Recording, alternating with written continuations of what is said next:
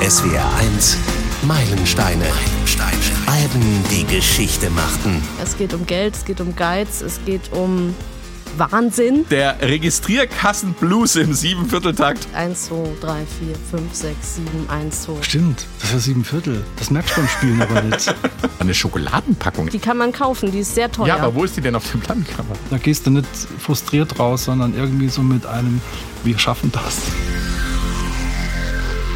Ich bin Frank König, hallo. Heute geht's weiter mit The Dark Side of the Moon. Gerade ist das Pink Floyd Meisterwerk 50 Jahre alt geworden, immer gerechnet von der Erstveröffentlichung dieses Podcasts im März 2023. Und wir hatten ja zuletzt die erste Folge zum Album veröffentlicht. Da haben wir über die A-Seite geredet. Heute widmen wir uns der zweiten Seite des Albums. Natürlich auch dem legendären Plattencover. Und wir gehen der Frage nach dem Vermächtnis von The Dark Side of the Moon nach. Bei mir im Studio sind wieder Katharina Heinius aus der SW1 Musikredaktion und Uwe Six, seines Zeichens Gitarrist der Tribute-Band Pink Floyd Project. Hallo ihr zwei. Hallo. The Dark Side of the Moon ist ein Konzeptalbum, das sich mit der Frage beschäftigt, was den Menschen in den Wahnsinn und letztlich in den Tod treiben kann. Inspiriert wurde das Ganze durch den Druck, den Dauerstress auf der Tour, dem sich Pink Floyd ausgesetzt sahen, aber auch durch den geistigen Verfall ihres Gründungsmitglieds und ehemaligen kreativen Kopf Sid Barrett. Die erste Seite könnte man als geschlossenes Kapitel von der Geburt bis zum Tod begreifen. Äh, Gibt es eine ähnliche Rahmenhandlung auch für Seite 2, Katharina?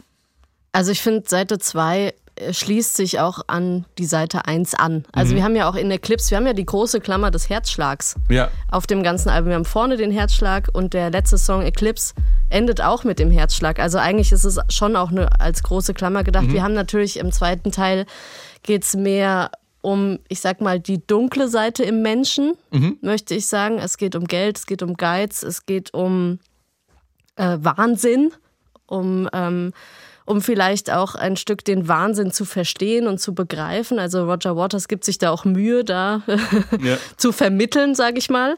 Ähm, also ich würde die zweite Seite auf jeden Fall nicht losgelöst von der ersten betrachten. Die erste ist natürlich schön rund und so, aber die, auch die zweite knüpft an die erste an.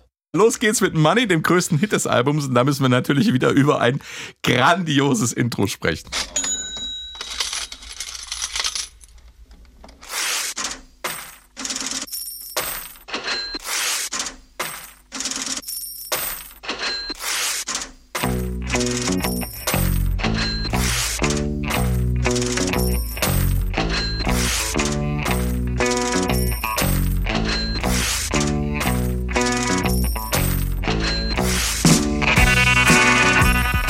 Großartig. Der Registrierkassen-Blues im Siebenvierteltakt. Heute äh, füttert man mit den Geräuschen einen Sequencer und ab geht's. Damals war das noch richtiges, richtiges Handwerk, Uwe. Ja, das war richtig Arbeit. Also ähm, der, der ist ja erstmal rumgezogen mit so einem Aufnahmegerät in verschiedenen Läden, hat äh, alles, was mit Geld zu tun hat, aufgenommen. Äh, Münzen, die fallen, Scheine, die rascheln, Registrierkassen äh, und hat dann praktisch äh, alles auf Tonband aufgenommen, hat äh, eine Bandschleife gebaut, die aus exakt gleich langen Stücken bestand. Das waren so quasi endlos Bänder, kann man sagen, ne, die sich äh, quasi immer wiederholt haben. Das ist eine Bandschleife. Das, das ne? war so eine große Schleife, ein Loop, ne, wird man, ja, hat, ja, genau. hat damals schon gepasst. Ja. Äh, ich weiß nicht, die hatte drei Meter oder vier Meter im Durchmesser und er hat mal in einer Sendung äh, gezeigt, wie er es gemacht hat. Er hat das im Studio abgespannt mit Mikrofonstativen, dass diese Schleife auch Platz hatte, um sich äh, bewegen zu können. Das gab es ja, das hat er ja bei den Beatles gelernt gehabt, genau, der Alan Parsons. Ne, so. Genau, und hat dann angefangen, das äh, an den Tonkopf anzulegen und in die Maschine einzufädeln und dann vorsichtig gestartet und dann lief das tatsächlich rund. Und ich finde, also wenn man mal auch nimmt, wie archaisch die das gemacht haben und wie das klingt, ja. das finde ich unfassbar ja. für die damalige Zeit. Auch das wieder ein praktisch ein Prinzip aus der Klassik, neue Musik, Musik konkret. Man nimmt Geräusche auf Tonbändern und setzt sie neu zusammen. Das war eigentlich nichts Neues, aber es war neu in der Popmusik. Mhm. Ich bin noch in der Zeit groß geworden, als man äh, Radio mit Tonbändern gemacht hat. Ich kenne das sehr wohl, kleine Schnipsel schneiden und so. Ich habe selten zu dieser Zeit rhythmisch geschnitten. Ich habe das dann später gemacht, als man dann digital schneiden konnte, dass ich, was weiß ich, aus O-Tönen Gedichte gebaut habe oder so. Das hat mir Spaß gemacht. Aber sowas kann man sich kaum vorstellen, was das für eine Arbeit ist, das mit analogen Tonbändern, die wurden, ja, das muss man nochmal betonen, das wurde mit einer Schere oder einer Klinge durchgeschnitten und das mhm. musste auf und den Millimeter und geklebt und zwar auf den Millimeter genau, weil sonst wäre es ja zu lang gewesen. Also alles, was heute der Sequencer macht im Computer, das musste damals von Hand gemacht werden. Es ist unfassbar. Es ist ein, ein Bandorchester, was er hier Es, zusammenbaut. und dafür grooved's unfassbar. Ja, ja, ja. Ja, das, das ruft auch deshalb, weil Alan Parsons selbst auch Musiker ist. Deswegen Ja. Teil der Band. Ja, genau. Charakteristisch für den Sound von Money sind die verschiedenen Klangräume, in denen es zu spielen scheint, das Stück. In der Strophe haben wir einen ganz kleinen Raum, fast, man könnte sagen, ein Badezimmer oder äh, die Band spielt ganz dicht zusammen und das kann man hören. Mal drauf achten. So,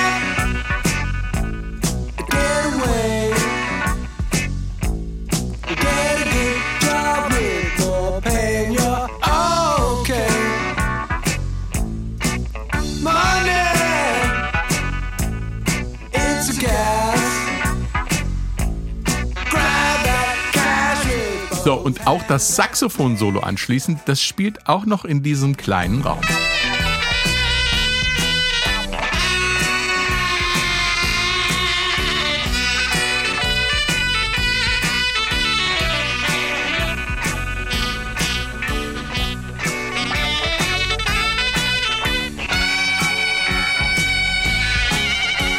Und erst beim Gitarrensolo, dem ersten, wird der Raum plötzlich riesig, wie man hier gleich hört.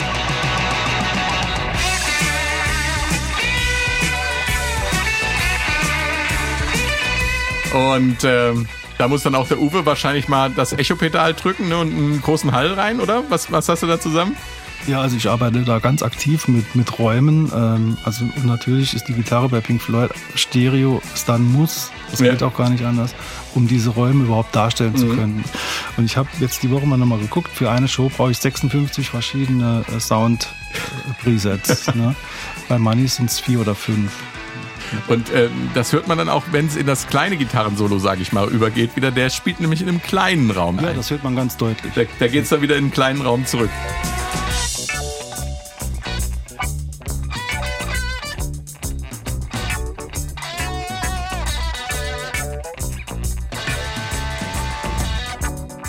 Das ist ähm, unglaublich abgefahrene Studioeffekte.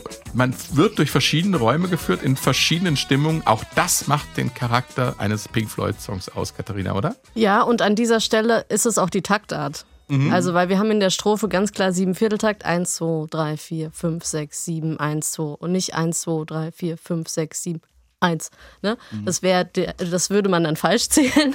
Ähm, also wir haben einen Siebener und einen Viervierteltakt dann im Solo. Und auch das äh, macht auch unterschiedliche Räume auf natürlich. Das Ja. macht unterschiedliche Klangerlebnisse für den, für den Zuhörer auf. Du bist in einem Viervierteltakt, bist du viel mehr, ähm, also es klingt jetzt komisch, aber du bist in einem Viervierteltakt offener, weil der Viervierteltakt eine, ein strengeres Gerüst bildet. Ne? Also es ist jetzt bisschen ähm, paradox, weil man, man müsste ja denken, okay, der ist starrer, aber dadurch, dass er starrer ist, gibt er oben drüber mehr Freiheit. Ja, doch, leuchtet ein, Ja. und wenn du aber einen Siebenvierteltakt hast und so auf den, auf den Rhythmus fokussiert bist, damit du den halten kannst, machst du den Raum für den Musiker oben drüber enger. Weil er natürlich mehr im Rhythmus gefangen ist als in einem Viervierteltakt. Und das ist für mich der Unterschied in den Räumen an dieser Stelle. Also für mich ist immer, wenn es in den Viervierteltakt kommt, so, als würdest du, äh, wärst du vorher in so einem geschlossenen Raum und dann machst du die Tür auf und bist draußen. Ja, genau, Freien. genau das, was mit den Effekten Ja, auch genau. bezeugt, äh, Ja, Mhm. ja. erzeugt wird. Ne? Das ist spannend. Und es ist, ist das nicht auch ein bisschen tricky, dieser Übergang? Nee, gar nicht. Also ähm, ich habe das irgendwie ja mir vor Jahren dann irgendwann mal rausgehört, wie spielt man das, was macht man da und so. Und, und irgendwann dachte ich, ey, Moment mal, stimmt, das ist ja sieben Viertel. Das merkst du beim Spielen aber nicht. Das, Ja. Ich mache mir darüber auch, also über die Rhythmik überhaupt keine Gedanken, weil ich glaube, wenn man drüber, also anfängt drüber nachzudenken, dann wird es kompliziert. Was würde der Drummer jetzt sagen?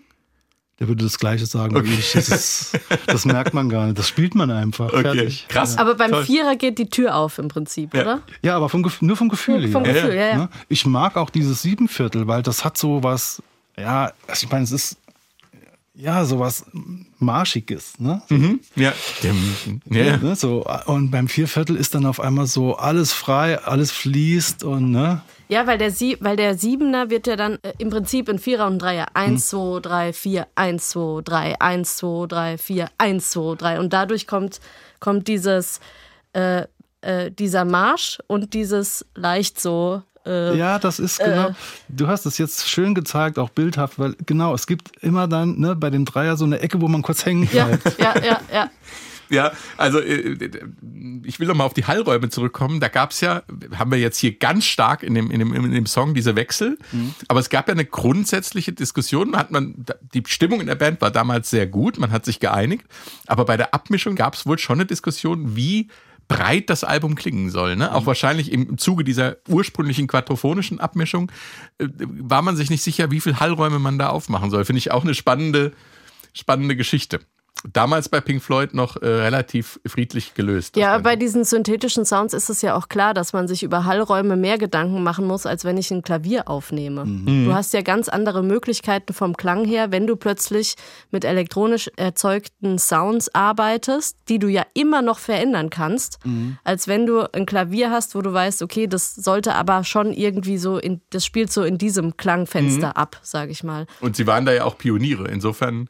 Ja klar, man hat ja von, sagen wir jetzt zum Beispiel Klavier, da hast du ja so eine Blaupause vom Klang hast du im Kopf, mhm. weil ein Klavier steht entweder in einem kleinen Raum oder es steht, sagen wir, im Konzertraum. Aber wie das zu klingen hat, ist irgendwie schon klar. In dieser Range, das, ne, von, von, von klein bis groß, da spielt sich das irgendwo ab. Aber ein elektronisches Instrument, zum Beispiel auch ein Synthesizer, wie klingt der eigentlich? Ja. Ne, hat der einen Naturklang? Nee, eigentlich nicht. Nee, ne? der, der, muss dann erzeugt werden. Der wird erst zum Leben erweckt, wenn ein gewisser Raum dazukommt, was man eigentlich immer macht, selbst wenn man den Raum gar nicht so äh, als Raum wahrnimmt. Ne? Das ist, äh, auch, kann auch sehr unterschwellig sein. Mhm. Ich habe ein schönes Zitat gelesen, vielleicht an der Stelle. Mhm.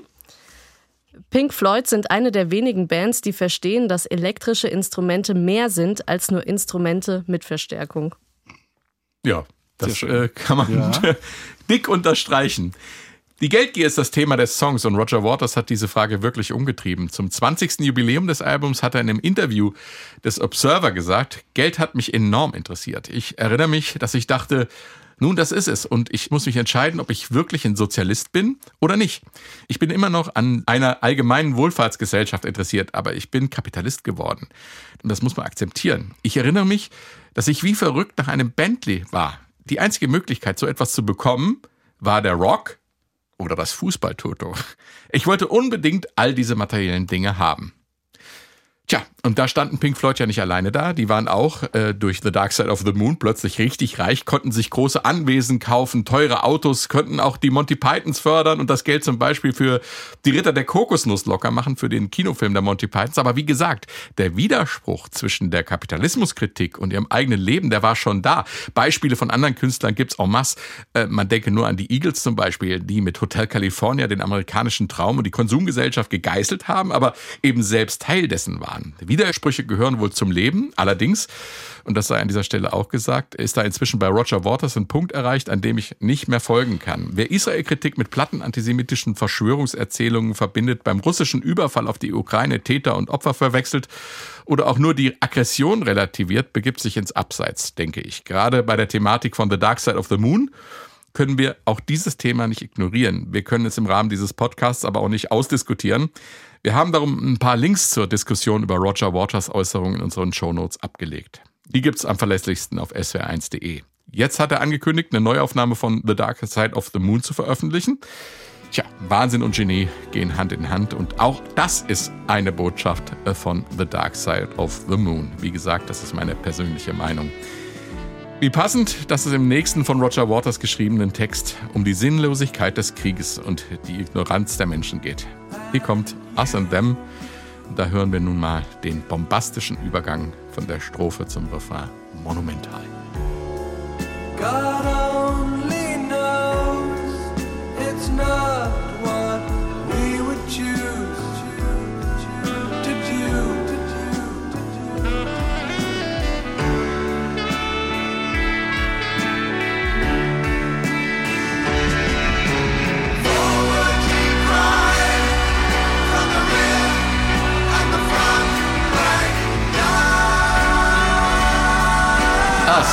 Them, Katharina. Ein Song, äh, der eine ziemlich lange Vorgeschichte hat. Ja, mit, du spielst, glaube ich, auf die Filmmusik Genau. an. Ne? Also in dem Song findet ein Thema statt, das sie eigentlich für Filmmusik benutzen wollten. Für ähm, Zabreski Point von 69, aber der Regisseur Antonini, der hat, äh, der hat das abgelehnt. Zu traurig. Genau. Also ähm, er hat das, er wollte das einfach nicht haben und ähm, das ist Ist doch gut so, denn das ist äh, schön auf die Platte gekommen ja, dadurch. Super. Also es passt auch wunderbar einfach hier auf die Platte und ähm, der Gedankengang ist hier auch sehr interessant.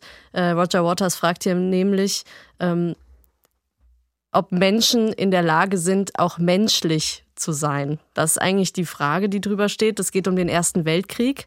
Ähm, es geht um die Geschichte des Waffenstillstands an Weihnachten 1914 und darum, dass im Prinzip die verfeindeten Soldaten Ja, sind aus ihren Gräben raus und ja, haben zusammen Weihnachten gefeiert Mhm. und am nächsten Tag war wieder Krieg. Und das ist absurd. Und das ist Ja. eigentlich, äh, ehrlich gesagt, nicht nachvollziehbar. Da zitiere ich auch gerne den Satz, ähm, es ist Krieg und niemand geht hin. Mhm. Stellt euch vor, es ist Krieg und niemand geht hin. Ähm, weil das, das trifft es nämlich genau. Also warum soll ich am Vortag und am Nachtag mein, also den Mensch, der mir gegenübersteht, bekämpfen, aber an Weihnachten nicht? So, ja, es ist Weihnachten, ja. Aber äh, dann, dann, äh, dann muss ich doch auch am Tag davor und am Tag danach menschlich zu ihm sein. Und das ist genau die Frage, die Roger Waters hier stellt. der tiefe philosophische und sehr menschliche Fragen gestellt. Da lässt mich immer noch ratlos zurück alles. Aber ähm, mir gefällt ja in dem Song auch dieser Spannungsaufbau. Die Geschichte, die entlädt sich ja in dieser Frage Us and them, me and you. Ne? Also das Andächtige und dann eskaliert alles wieder. Und äh, das wird musikalisch auch mit Spannung und Entspannung umgesetzt in diesem grandiosen Mittel oder in dem grandiosen Refrain. Also eigentlich kann man es ja nicht nennen. Refrain nennen sind einfach zwei Teile, die zusammengebaut wurden. Refrain ist vielleicht ein bisschen despektierlich in diesem Zusammenhang. Also sie setzen auch da wieder lautmalerisch, äh, kann man fast sagen, diese, diese Geschichte um, die sie erzählen. ja, es ist Großartig. Filmmusik. Ja. Also man könnte dazu tatsächlich ein Video drehen, wo es, wo das genauso stattfindet. Ja, ich habe gerade an Brothers in Arms denken müssen. Ne? Ja, Ganz ähnliche Thematik. Und, ja, ja, genau. Ja. Das, Ah. dieser Erste Weltkrieg hat auch viele ähm, tatsächlich ähm, noch nachhaltig geprägt. Viele Musiker, gerade Mhm. 60er, 70er, auch wenn man an Pete Townsend denkt. Ne? Tommy ist, ich zitiere Tommy gern nochmal, ist im Prinzip ja keine andere Geschichte. Ja. So, da geht es auch um den Ersten Ja, Weltkrieg. Um Also, den zweiten geht's da. nee, es geht, also es geht tatsächlich, im Original geht es tatsächlich um den so. ersten, im Film geht es um den zweiten. Okay. Ja. Ah, okay. Habe ich nicht aufgepasst. Kleine, kleine Feinheit, ja. So, jetzt ist aber mal Zeit, über das Plattencover zu sprechen. Any Color You Like heißt nämlich der nächste Song. Jede Farbe, die du magst. Und be- bevor wir jetzt über dieses Stück reden, reden wir doch mal über die Farben des Regenbogens, die ein Prisma zum Vorschein bringt, Katharina. Da du mich schon im Vorfeld gefragt hast, an welcher Stelle wir über das Cover reden, gehe ich mal davon aus, äh, dass du dir so seine Gedanken gemacht hast. Naja, es liegt ja auf der Hand, über eines der weltberühmtesten Cover zu sprechen, die es gibt, die auch als Poster in äh, sämtlichen Jugendzimmern hängen oder keine Ahnung, die auch auf jeden Fall an der Wand im Plattenladen hängt, wenn man die Plattenläden der, äh, der Republik so betritt, würde ich mal sagen. Ähm, ja, es ist eins der ikonischsten Cover und es ähm, ist äh, natürlich von der Grafikagentur Hyp Hypnosis ähm, äh, gemacht worden, die ja in der Zeit viele Cover gemacht haben. Und interessanterweise, Frank, weil du die Farben so angeteasert hast, ähm, es geht tatsächlich hinten raus um die Farben, aber es, der Beginn liegt woanders.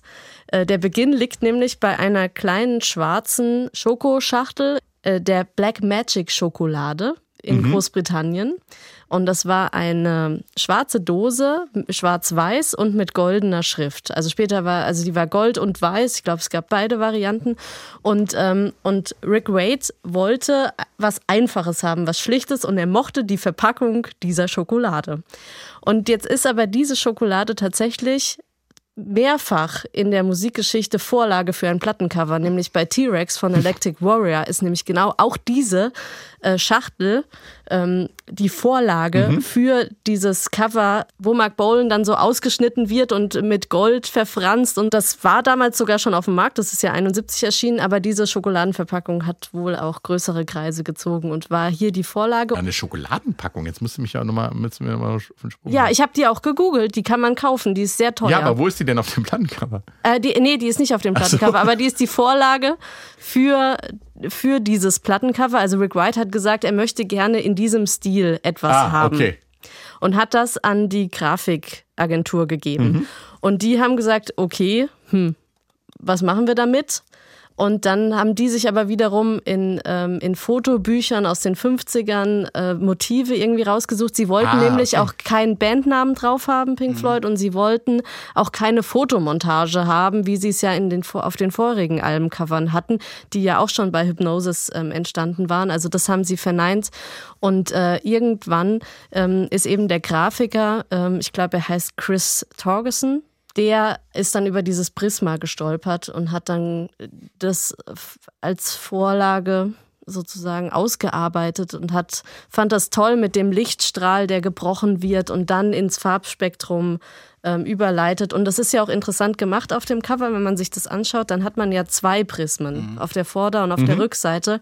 Und auf der Rückseite ist das Prisma im Prinzip spiegelverkehrt, weil das, das Licht, der Lichtstrahl kommt aus der Mitte, aus dem Knick in das Prisma rein und geht in- ins Außen in die Farbe. Und ich finde das ganz intelligent gemacht, weil man könnte ja denken, die Inspiration kommt praktisch äh, zusammen in Roger Waters, in die Band rein. Die Band ist das Prisma und die wiederum äh, streuen dann die Farbe von der Grundidee des Konzeptalbums.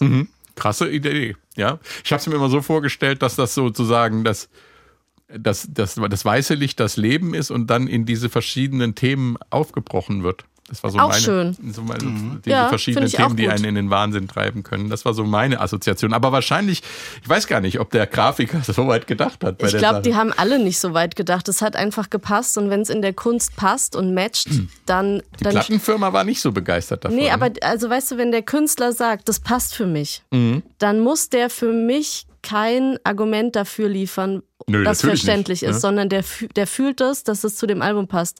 Und wenn man sich mit dem Album beschäftigt und mit dem Künstler beschäftigt, dann spürt der Hörer oder wir in dem Fall auch, das passt. ja, Und es Mhm. wäre nicht so ikonisch gewesen, wenn es nicht so oder nicht so ikonisch geworden, wenn es nicht so gut passen Mhm. Zum Titel des Albums passt es gar nicht und ich glaube, da gab es bei einer Auseinandersetzung mit der Plattenfirma, bin ich mir aber nicht so sicher, ob ich da jetzt Unsinn erzähle. Ja, aber wie willst du denn die Dark Side of the Moon, wie willst Ja. du denn die dunkle Seite des Mondes auf dem Plattencover abbilden? Die ist dunkel. Da kommen wir noch zu. Die andere Seite ist nur hell, weil die Sonne drauf scheint. Haben wir zum Schluss, sagt das, glaube ich, Also der. du kannst die dunkle Seite des Mondes nie sehen von hier. ja, das stimmt. Kommen wir später noch zu. So, und hier kommt das passende Stück dazu, ein Instrumental, Any Color You Like.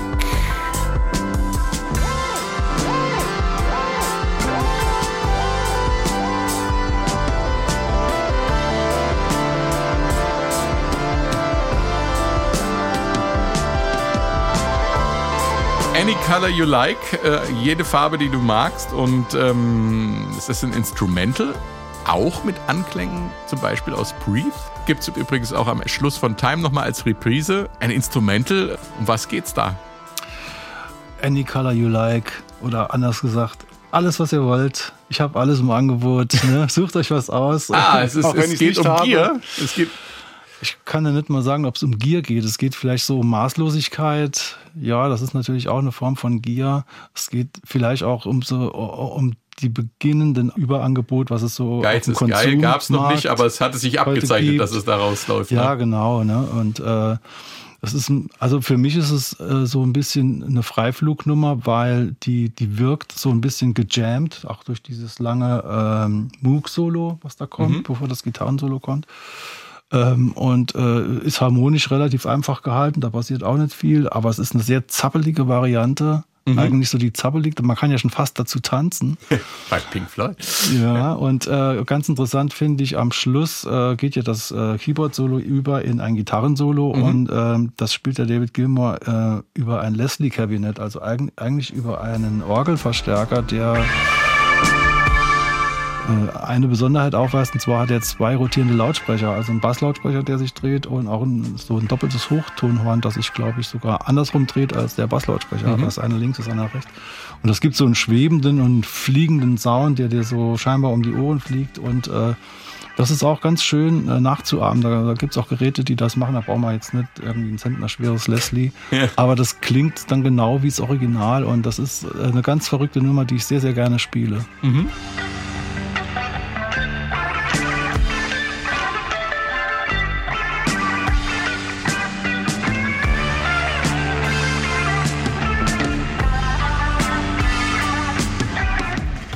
Kommen wir zum, wie ich finde, wahnsinnigsten Stück des Albums. Der Song, in dessen Text sich der Albumtitel verbirgt, Brain Damage, das zerstörte Gehirn, gruselig und doch auch irgendwie romantisch beschreibt es die Reise Sid Barretts auf die dunkle Seite des Mondes, wenn man so will. Hier der Schlüsselmoment des Songs und ich würde auch sagen, des ganzen Albums.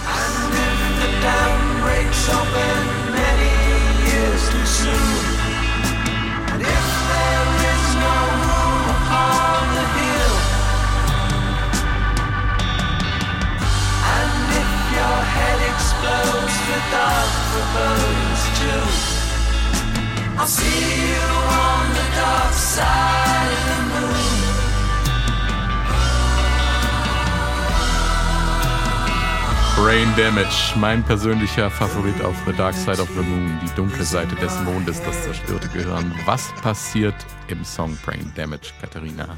Roger Waters spielt mit, glaube ich, den Legenden, die auch den Mond so ein bisschen umgeben. Mhm. Ne? Also, dass der Mond es schafft, Geisteskrankheiten hervorzurufen, Leute in den Wahnsinn zu treiben. Ne? Also man kennt es ja vielleicht auch selber, der ein oder andere schläft vielleicht schlecht, wenn mhm. Vollmond ist und so. Und das, und, ähm, und man hat schnell die, die Werwölfe, die heulen oder Vampire, die dann unterwegs sind. Das mhm. sind ja alles so Mondgeschichten. Und ich finde, er spielt damit, mit damit, dass der Mond Wahnsinn auslösen kann. Lunatic singt er ja auch. Kann man ja auch als Wahnsinn mhm. äh, übersetzen. Luna, der Mond. Mhm. Ähm, und da sind wir natürlich, wenn es um Pink Floyd geht, auch ganz schnell bei Sid Barrett, der ja, wir hatten ihn ja schon angesprochen, ähm, der ja auch immer mitschwingt in der Geschichte von Pink Floyd, der mhm. eigentlich, obwohl er 68 bereits ähm, die Band verlassen hat, der war ja Gründungsmitglied, ähm, eigentlich aber schon auch also zumindest in den 70er Jahren immer noch irgendwie präsent war. Und er war, es gibt auch viele Geschichten, dass er sich auch in den Abbey Road Studios ab und zu rumgetrieben hat und so. Und, ähm, und aber da gibt es so von später, ne? Von, äh, ja, von, es, ähm, von den Aufnahmen von Wish You Were Here. Da soll er genau. dort erschienen sein und die anderen haben ihn nicht mehr erkannt, was auch eine krasse Geschichte ist. Ja, und er hat ja trotzdem, also nach seinem Ausstieg auch erstmal noch weiter Musik gemacht. Also er hat noch zwei Soloalben mhm. veröffentlicht und er ist dann tatsächlich äh, 2006 an Krebs gestorben. Also mhm. diese psychischen Krankheiten, die er hatte, die haben ihn nicht in den Tod getrieben. Ja. Aber es ist natürlich so, dass die anderen Bandmitglieder schon in den 60ern gemerkt haben, dass bei ihm Wahnsinn und Genie ganz dicht beieinander lagen. Der Drogenkonsum, speziell LSD, haben dann das Pendel in Richtung Wahnsinn ausschlagen lassen. Sid Barrett musste die Band verlassen. The und wurde durch David Gilmour ersetzt. Das muss man sich mal vorstellen. Die beiden waren Freunde gewesen, hatten sich gegenseitig das Gitarrespiel beigebracht und nun ersetzt der eine den anderen. Gilmour plagen nach eigenen Aussagen bis heute ja, Gewissensbisse deswegen.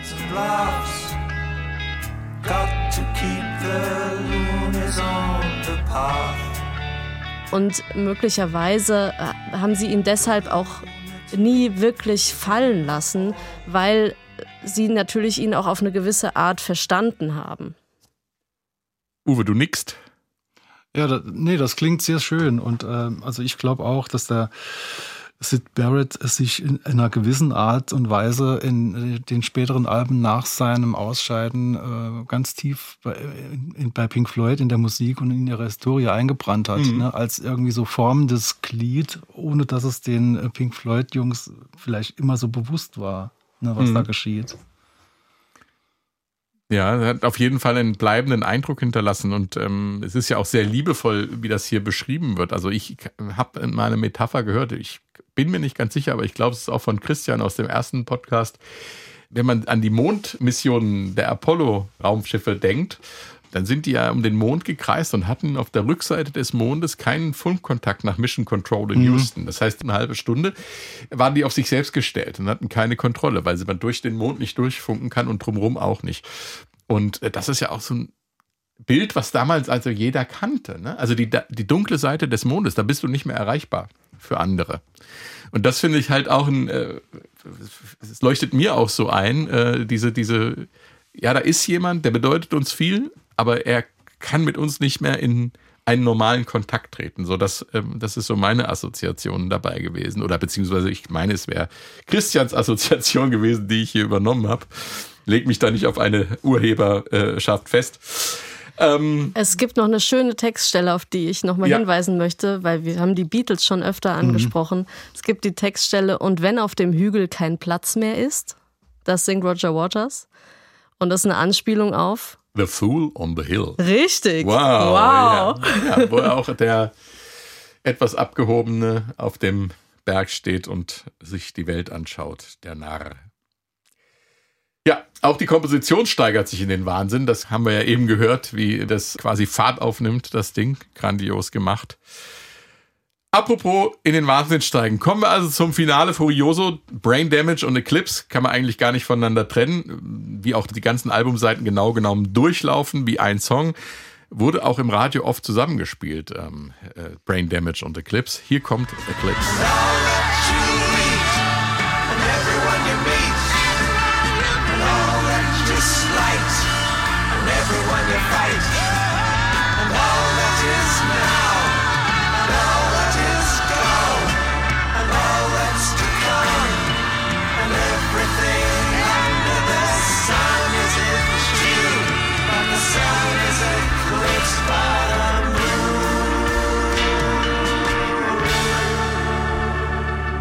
Übrigen sind die Background-Sängerinnen, auch wenn man sie da hört, alle die, die auf den Beatles-Solo-Alben mitgesungen haben. ja. Naja, die Welt ist klein. Stamm, haben wir heute schon mal festgestellt. Abbey Road Stammpersonal. Ja, ja, genau. Was für eine Kraft geht von der Nummer aus? Und wenn ich den Roger Waters von heute vorhin so kritisiert habe, so hat er zu dieser Nummer im Buch Pink Floyd Bricks in the Wall gesagt. Das Album verwendet die Sonne und den Mond als Symbole, das Licht und die Dunkelheit, das Gute und das Böse, die Lebenskraft im Gegensatz zur Todeskraft. Ich denke, es ist eine sehr einfache Aussage, die besagt, dass all die guten Dinge, die das Leben zu bieten hat, für uns zum Greifen nah sind aber dass der Einfluss einer dunklen Kraft in unserer Natur uns daran hindert, sie zu ergreifen. Der Song wendet sich an den Hörer und sagt, wenn du, der Hörer, von dieser Kraft betroffen bist und wenn diese Kraft dir Sorgen bereitet, dann fühle ich mich genauso. Mit der Zeile I'll see you on the dark side of the moon wende ich mich an den Hörer und sage, ich weiß, dass du diese schlechten Gefühle und Impulse hast, weil ich sie auch habe und einer der Wege, wie ich in direkten Kontakt zu dir treten kann, ist dir mitzuteilen, dass ich mich manchmal schlecht fühle. Schöner Satz, muss man sagen von Roger Waters. Das ist eben die Kraft der Musik. Das letzte gesprochene Wort auf dem Album hat bei Minute 1,37 der Pförtner der Abbey Road Studios, Uwe hat es schon erwähnt, Gary O'Driscoll. Es gibt keine dunkle Seite des Mondes, wirklich. Tatsächlich ist er ganz dunkel. Das Einzige, was ihn hell erscheinen lässt, ist die Sonne. There is no dark side in the moon, really. Matter of fact, it's all dark. Welch ein wahrer Satz des Pförtners. Und wir haben noch einen anderen Gruß aus den Abbey Road Studios mitgebracht. Und um ihn genau zu hören, muss man entweder sehr gute Ohren oder sehr gute Kopfhörer haben. Oder man nimmt das Ende von Eclipse und bereitet es technisch ein wenig auf, so wie ich das jetzt gemacht habe. Dann kann man nämlich Erstaunliches hören.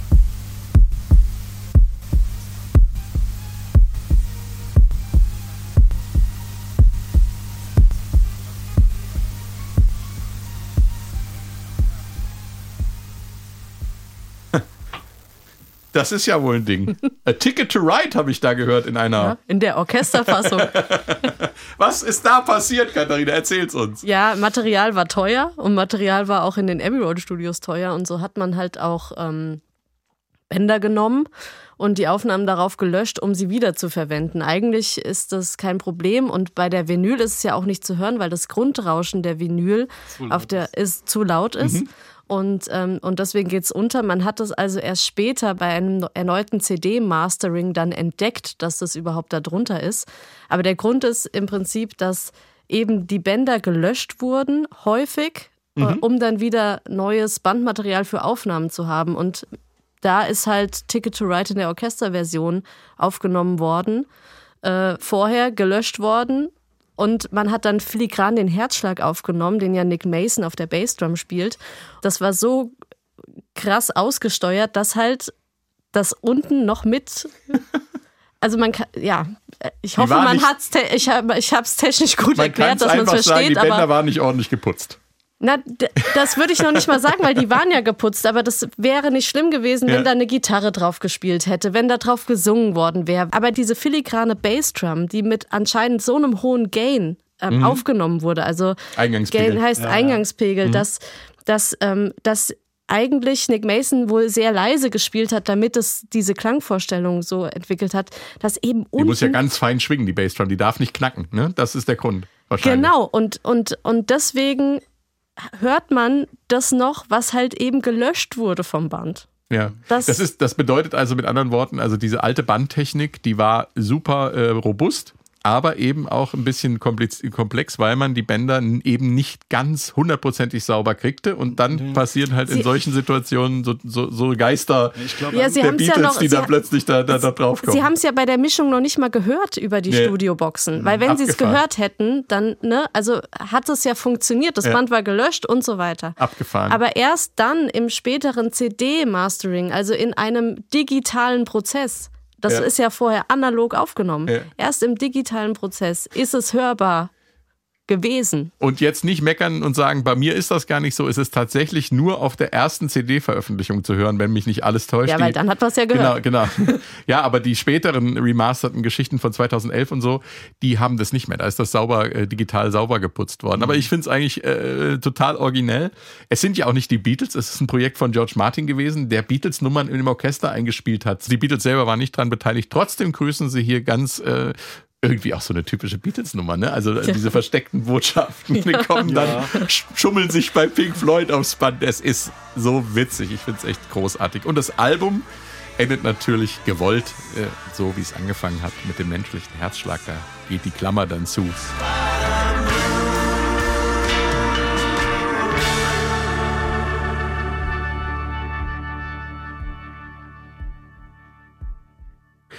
The Dark Side of the Moon ist so ein Album, von dem äh, vermutlich jeder weiß, wann er es zum ersten Mal gehört hat, was er gemacht hat und wo er damals war. Bei mir war es um meinen 15. Geburtstag. Ich glaube sogar, es war mein 15. Geburtstag. Wir waren auf Klassenfahrt und haben eine Tramperin mitgenommen im Bus. Irre, damals hat man sowas noch gemacht. Und äh, die hat uns als Dank The Dark Side of the Moon auf Kassette geschenkt. Das Album hat mich damals nicht mehr losgelassen. Wir haben es gleich im Bus gehört. Ähm, mich hat's geflasht, obwohl ich einzelne Songs natürlich schon kannte. Das muss 1981 gewesen sein, also kannte ich einige, einige Songs. Aber das Album als Gesamtkunstwerk habe ich erst auf dieser Musikkassette kennengelernt. Wie war das bei euch, Uwe?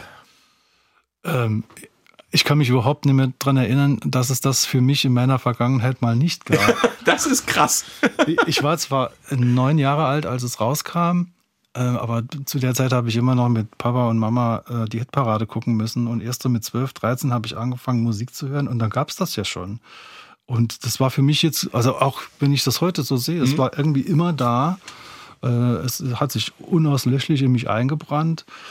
Ähm, und es hat mich auch ein bisschen geprägt und zu dem gemacht, was ich heute bin. Ja, hm? das ist bestimmt so, ja.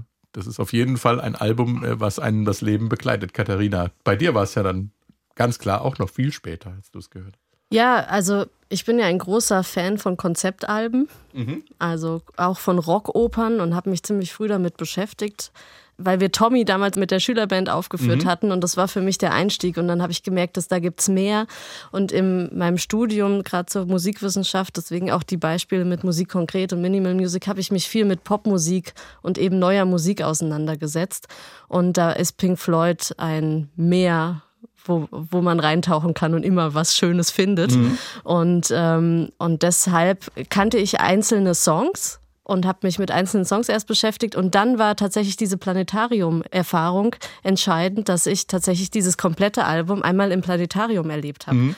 Und, ähm, und das fand ich wirklich beeindruckend und das hat mir gezeigt, dass es nochmal eine Stufe über den anderen Konzeptalben ist, mit, de mit denen ich mich schon vorher beschäftigt habe, weil es einfach vom Konzept her ähm, in sich noch mehr darstellt als eine reine Geschichte. Tommy ist eine reine Geschichte oder auch ähm, oder auch auch viele andere ähm, äh, Konzeptalben. Mhm. Quadrophenia ist ja auch dann eine reine Geschichte und so weiter. Und hier ist eben die Musik und der Text und das, der Inhalt, das ist alles viel mehr miteinander verwoben als bei vielen anderen mhm. Alben, die einem Konzept folgen. Ich frage ja am Ende immer nach dem Vermächtnis des Albums. Du hast ja eigentlich gesagt, es hat es immer schon gegeben für dich in deiner Wahrnehmung. Ja. Was würdest du sagen, Uwe? Was ist das musikalische gegeben. Vermächtnis? Ähm, also Pink Floyd haben mit, mit The Dark Side of the Moon ganz klar äh, einen Meilenstein gesetzt und auch eine Landmarke, äh, die wahrscheinlich alle Produktionen, die danach kamen, irgendwie geprägt hat, weil das so stilbildend war mhm. für die ganze Pop- und Rockmusik der 70er und, äh, und 80er Jahre. Und ähm, es ist für mich ein Album, ich benutze gern die Metapher äh, Kino für die Ohren. Mhm. Ne, weil da gehen Bilder auf. Also die, die kannst du auch zum tausendsten Mal hören und man, dann erkennt man vielleicht ne, dieses, dieses Beatles-Ding am Schluss zum yeah. ersten Mal. Yeah. Und so gibt es tausende von Elementen, die man, die man immer wieder neu entdeckt und zum ersten Mal hört und sich denkt, mein Gott, was haben die da gemacht? Wie genial ist das? Und es ist einfach, es gibt einem ein gutes Gefühl. Und äh, selbst beim tausendsten Mal hat man nicht das Gefühl, dass es dein Brain gedamaged hat. Yeah. Ne? Das passiert nämlich nicht, ganz im Gegenteil. Also es ist einfach eine sehr gute Erfahrung, immer wieder. Mhm. Katharina, Hast du dem was zuzufügen? Ich schließe mich dem gerne an ähm, und finde es toll, mit wie viel Experimentierfreude in der Musik man eingängige Musik schreiben kann. Das ich, ist für mich das Vermächtnis von ja. dem Album. Und ich finde es grandios, dass sich ähm, ein Rockalbum so intensiv mit menschlichen Abgründen befasst und sie dann auch irgendwie auflöst so ernst die Themen sind, aber hinten raus geht man mit einem guten Gefühl raus. Ne? Es ist nicht so, dass man hinten rausgeht aus dem Album und denkt, oh Gott, die Welt ist schlecht, Gier, Neid, äh, Missgunst, Wahnsinn, sondern man geht hinten raus mit so, ach ja.